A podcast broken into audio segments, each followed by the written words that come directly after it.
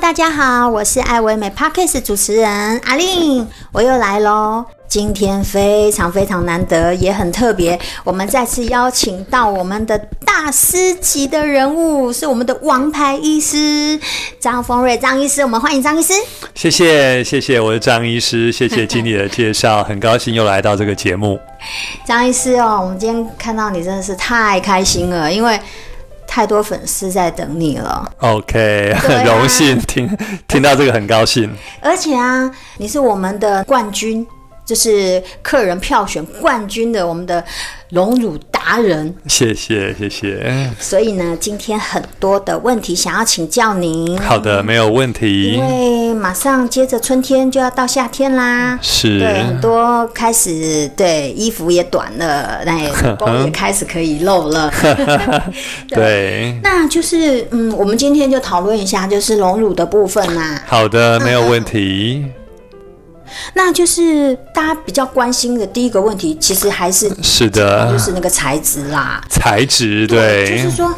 很多人哦，好对像我哦，我想要隆乳，可是呢，现在市面上的那个材质实在太多了，那是对不是就是说会有点错乱啦？是不是是我要选新的就是最好的呢？嗯，目前台湾有几个就是荣乳的材质，大致上分几种。嗯，第一种叫做平滑面，对对另外一种叫做绒毛面。对，那最新台湾问世进口的两个叫做奈米绒毛面，耐米绒对，奈米绒毛面它是结合了平滑面跟绒毛面的优点，所以它好像有点兼具两个，又有绒毛面的优点不易位移，又有平滑面手感好的，所以现在很多人对这个新的问世的两个产品其实是嗯非常询问度很高的。对对对，因为我最近遇到的也都是嗯问我这个问题。对的，对的，就是呃，就是一些比较新的材质，但是因为一般人呢、他们不是专业人嗯士，所以他们就是会还是会在呃彷徨，在说那到底哪一种比较适合我？就是呃会听呃有些客人会说，可是我听说好像呃所谓的光滑面是对比较柔软，然后绒是毛面会比较硬，可是呢我又不想要按摩，我害怕，是。所以我到底该怎么选择比较好呢？啊，这个问题呢，张医师每天都在门诊被询问。对，好吧，一个制式的标准答案是没有最好的产品，只有最适合你的产品。所以这每个产品，我跟客人说，既然他们都没有被市场淘汰，嗯，他们都有他们存在的意义跟好哦了处。解对，所以第一个要给大家这个想法对。那刚才说到纳米绒毛面，一定会有些听众说，纳米绒毛到底是什么？就是目前常听到的两种两大产品，一个是来自于呃美国的摩的，嗯，我另外一个听是来过对自法国的柔的。对对对，我知所以道这两个就是是俗称的，我们不是俗称，它的它的绒毛，它们是属于绒毛面家族，可是它绒毛面是很细致的绒的毛就是面，您刚刚说的纳米对，纳米台积电的纳米科技，哦、科技对，所以刚才回到经理说的，现在的很多人要柔软又不想要按摩，对，其实目前都有方式可以解决。为什么？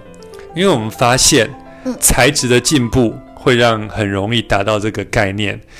第二个，很多人觉得不够柔软，并不是材质的问题，嗯，而是它皮肤太薄的对问题。对对对，没错，皮肤太薄，你就想象你在你的衣服内塞了一颗可能柳丁，或是塞一颗西瓜，但你皮肤很薄，你很容易摸出它的边缘感。对所以其实第二个想提醒大家是，如果觉得好像摸起来触感不那么好，或许是因为你的皮肤脂肪太薄。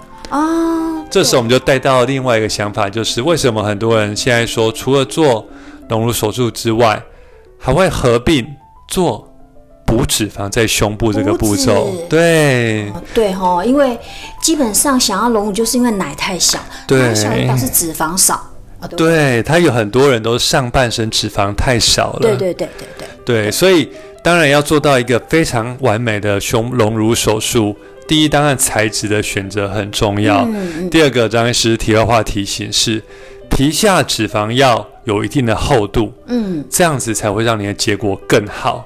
也就是说，在那个就是我们的假体外面再包一层脂肪这样子。是的，是的。那这样子当然，嗯，我就想可以想象触感就真的很逼真哦哈。触感真的很逼真，我们把它想象。置放摩的或柔的是一个打底的动作，嗯、但补脂肪像是在上面装潢、擦脂抹粉的动作。嗯嗯、所以你要打底，你罩杯可以升级。嗯，在打底皮下再补一上一层很细致的脂肪，会让你的触感跟视觉都大大提升到满分的程度。对，会就是会跟我们。就是没有做过的胸部，真实的奶啦，是触感会很像很像，非常逼真。拟真拟真的胸部，而且形状也比较好看哦。是的，自然的垂坠，然后自然的外扩等等，所以我们称之这个技术叫做复合式隆乳的技术。复合式，对对，我觉得如果今天让我选择的话，我也是想要。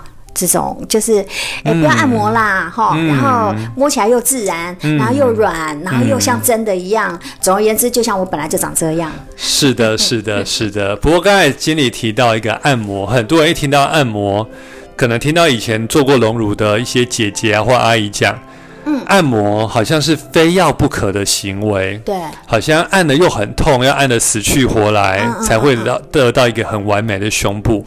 那咱是要跟大家分享这个目前最新的概念，不管是台湾、欧、嗯、洲、美洲、国外，嗯，他们对于按摩这件事情，不用按摩像之前那么死去活来。现在按摩，在国外的医师都说，我们帮你做到这个地位了，就是帮你完成手术了。嗯，在回诊的时候，视情况需要，嗯，再做。局部的轻度按摩哦，但是你是意思是说，其实现在就纵使要按摩，嗯、也不是像以前这样子按，对，好像那个什么卡车碾过那样子的按法。是的，是的，就是只是一个适度的而已。适度的按摩，为什么呢？嗯、这有几个原因。第一是现在技术更好了，哦、我们隆乳锁住一做就做到定位，对，而不是靠你的按摩把它按到定位。哦，了解了解。对，以前的技术可能没有那么到位，所以必须要把按摩。按到定位。嗯嗯嗯。第二个，过多的按摩反而有害，为什么呢？嗯，因为我们都把你的这个隆乳做到定位了。假设大家想一下，对位置已经卡好了。假设你太用力往下按摩，天啊，你这个会掉下去，变成你乳头还在半空中，但你胸部掉下去了。对对对，那这样就不能看了，这样哇。对，所以我们现在强调按摩是要在回诊的时候，医师看嗯过。建议你在往哪边的局部按摩，哦、而不是说你去外面给人家去推胸这个东西，完全是其实是跟以前是完全不同的。对对，台湾这几年来这个观念有慢慢在一直在跟上，跟国外一样的了解。所以其实我觉得。嗯各位朋友，其实也不用担心说啊，隆乳啊，好像就真的是被卡车碾过啊，这对种惧怕，其实现在已经不是像之前那样子的方式了。是的，是的，大大的改良。是的，了解。非常谢谢张医师，希望呢，我们下一次还有机会，我们再请到我们张医师跟大家分享其他相关的讯息。纯聊医美，下次再跟大家分享医美新鲜事。拜拜，拜拜。